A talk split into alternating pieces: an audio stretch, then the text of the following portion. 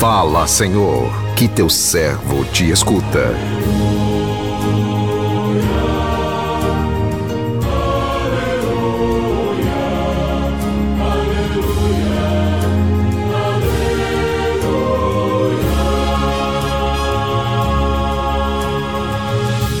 O Senhor esteja convosco, Ele está no meio de nós. Proclamação do Evangelho de Jesus Cristo segundo João. Glória a vós, Senhor.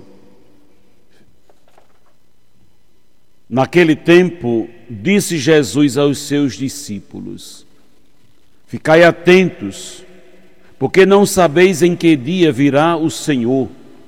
Compreendei bem isto? Se o dono da casa soubesse a que horas viria o ladrão, certamente vigiaria e não deixaria que a sua casa fosse arrombada. Por isso também vós ficai preparados, porque na hora em que menos pensais, o filho do homem virá. Qual é o empregado fiel e prudente que o Senhor colocou como responsável pelos demais empregados, para lhes dar alimento na hora certa? Feliz o empregado cujo Senhor encontrar agindo assim quando voltar. Em verdade vos digo, ele lhes confiará a administração de todos os seus bens.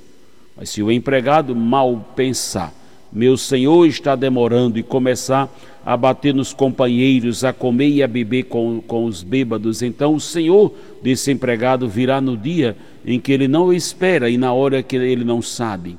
Ele o partirá ao meio e lhe imporá a sorte dos hipócritas. Ali haverá choro e ranger de dentes palavra da salvação. Glória a vós, Senhor.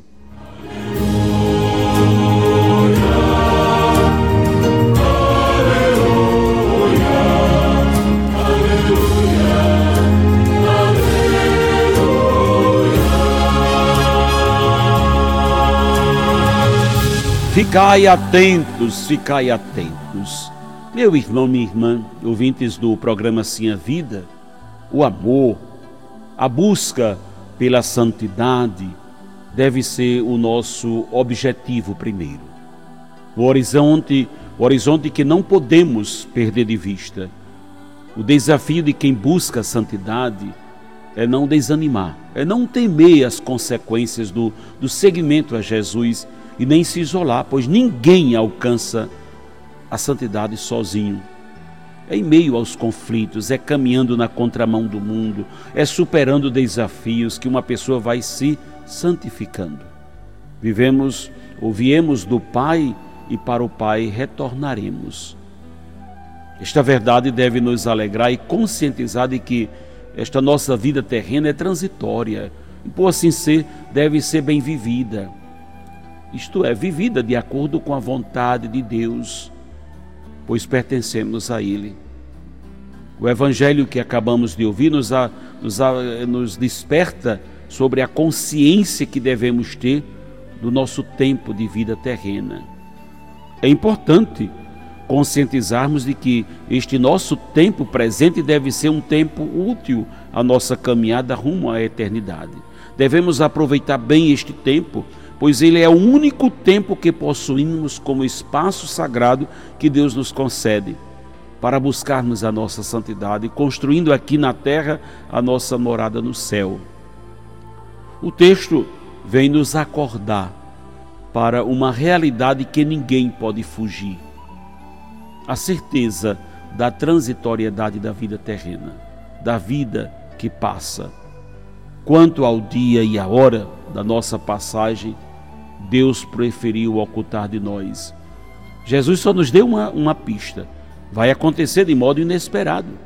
O que pode nos deixar apreensivos, no entanto, para quem vive dentro do plano de Deus, o dia e a hora não importa.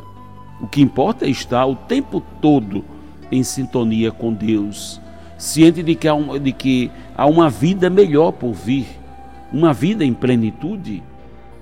Jesus nos alerta sobre a importância de estarmos vigilantes o tempo todo, o que não significa ficarmos parados. Pelo contrário, devemos estar à espera da segunda vinda de Jesus no exercício da nossa missão, no lugar onde fomos plantados por Deus para produzir frutos. O Filho do Homem vai chegar na hora em que vocês menos esperarem. Jesus compara o ficar preparado com a postura de um empregado que, mesmo sem saber a hora que o patrão irá chegar, ele está sempre pronto para servi-lo. Está vigilante, é estar em movimento, é estar atento às necessidades dos nossos irmãos, é estar o tempo todo a serviço da vida. Em Jesus encontramos a força e a coragem para darmos continuidade à nossa caminhada de fé. Com Jesus, em vez de medo, o que cultivamos no nosso coração é a esperança que é fruto da fé. Que o Senhor nos abençoe. Amém.